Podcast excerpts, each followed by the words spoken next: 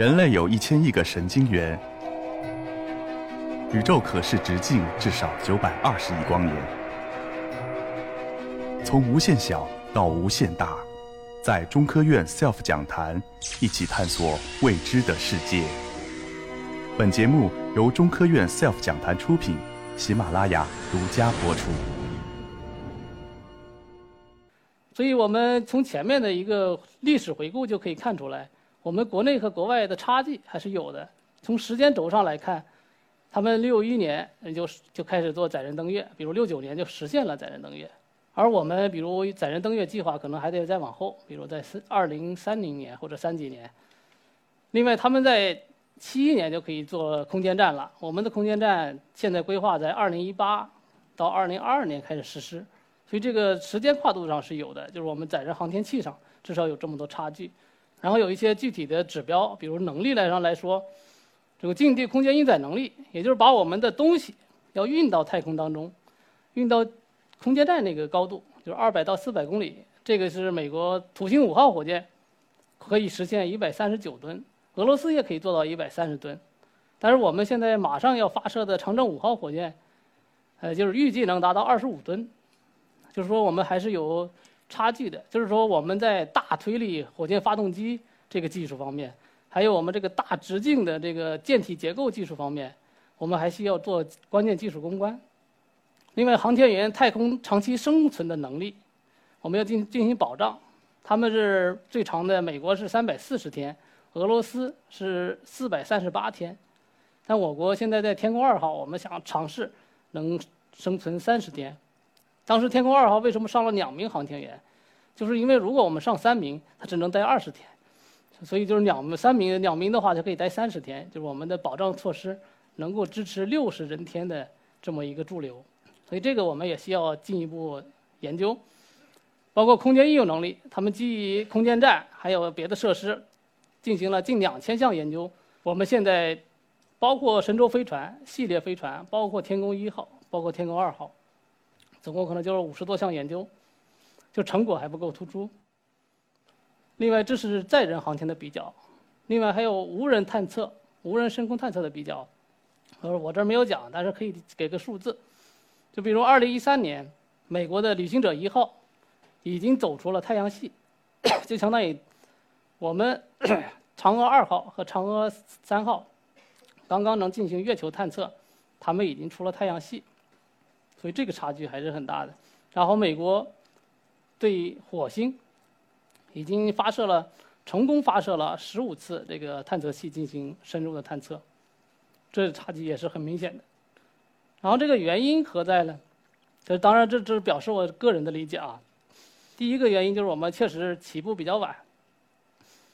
我们知道二战德国战败以后，美国和苏联都去这个二战抢人才，然后美国就把这个。普遍所示这个冯布劳恩，然后冯布劳恩是什么人呢？他是在德国时候帮助德国开发了 V 二火箭。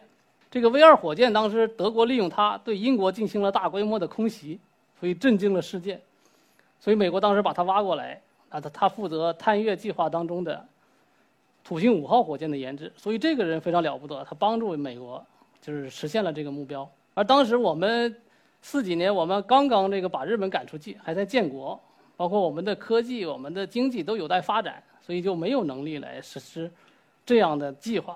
另外一个原因就是西方对我们一直有一个技术封锁，包括高精尖的技术，包括最尖端的芯片，还有高精尖的机床设备这些，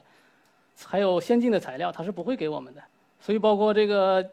九八年，我们和以色列谈好了，要把预警机进进口几台，相当于来发展我们的这个相关的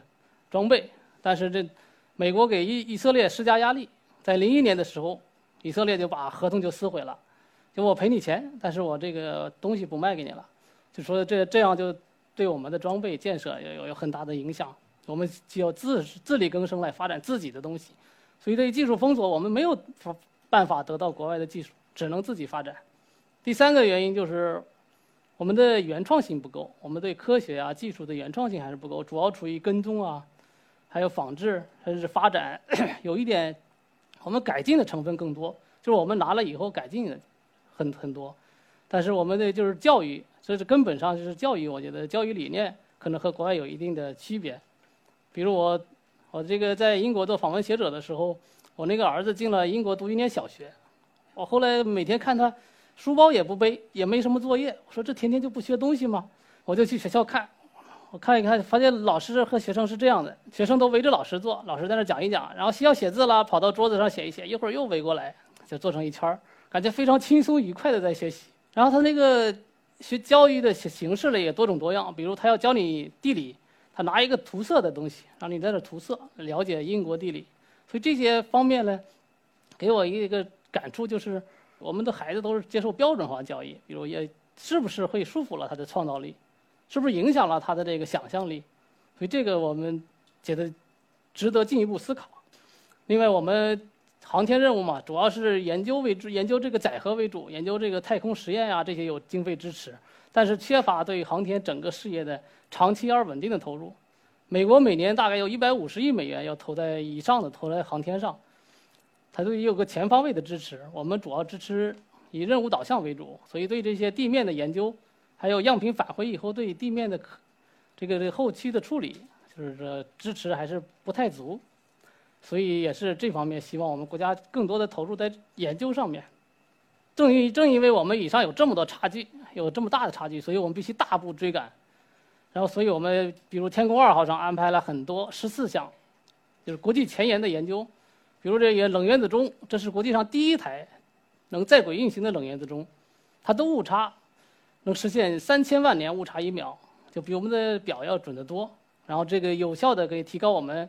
导航授时的精度。另外，这个他做的这个伽马暴偏振探测是中欧合作的。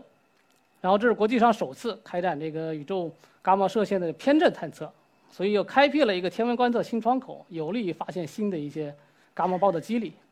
比如这个伴随卫星很好玩，它就是要在天宫二号释放出来，跟着天宫二号一直伴随着，然后对天宫二进行拍照，也是未来也是想做一些卫星编队的一些实验，同时开展一些相关的研究。所以这个也是非常创新的一些想法。另外，我们不断的在发射新的科学卫星。比如一五年，我们发射暗物质卫星，期望能在更早的发现暗物质存在的证据，这样呢能获得一场非常重大的一个发现，领先到国际前沿。另外，实践十号，我们开展了大量的这个燃烧实验呀，还有小老鼠在太空的那个胚胎培养有相关的研究。然后，量子卫星是为了实现我们量子通信，就相当于未来非常绝对安全的一个量子通信，来为这个打基础。同时，我们未来的空间站。这个体量是大概六十吨，当然赶不上和平号空间站，但是我们就是说在这么有限的空间内，想支持更多的研究，我们规划了大量的研究。它有可能是二四年以后全国就是全球唯一的空间站，所以现在美国啊、俄罗斯啊，包括欧空局啊，都来和我们谈，希望能加入到我们的空间站队伍当中，就是一块儿来做。另外，我们对载人月球探测也有个设想，想在攻克这个新一代载人飞船。还有这个重型火箭的基础上，在二零三五年看能不能登上月球，然后在四五年能不能建一个大型的科考站，进行大量的天文观测呀、地球观测这些研究。然后同时我们还规划了十几颗空间科学卫星，我们的探月和嫦娥工程就是和深空探测工程也在稳步推进。比如一七年我们要去月球采样返回，然后一八年我们要去月球的背面首次进行探测，二零年。我们这火星探测器要在落到火星上进行一个探测，所以这些都是非常鼓舞人心的一些期待。但是我们前期呢，就是空间技术发展的比较多，空间科学和空间应用相对少一些。就是我们要有利于我们地面的生活，然后还要开展大量的研究。所以，习总书记在那个全国创新大会上提出，必须推动就是空间科学、空间技术、空间应用全面发展。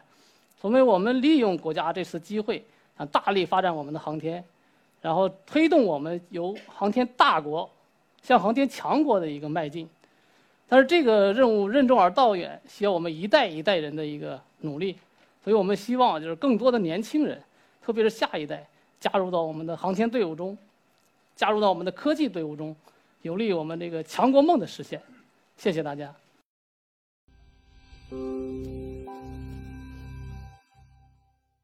SELF 讲坛自然专场，四月二十八日晚六点半。从微观生命到天文摄影，从世界上第一枚恐龙琥珀到卧底象牙走私，现场两百观众席，喜马拉雅同步直播，可关注 SELF 讲坛官方微信公众号报名和获取直播信息。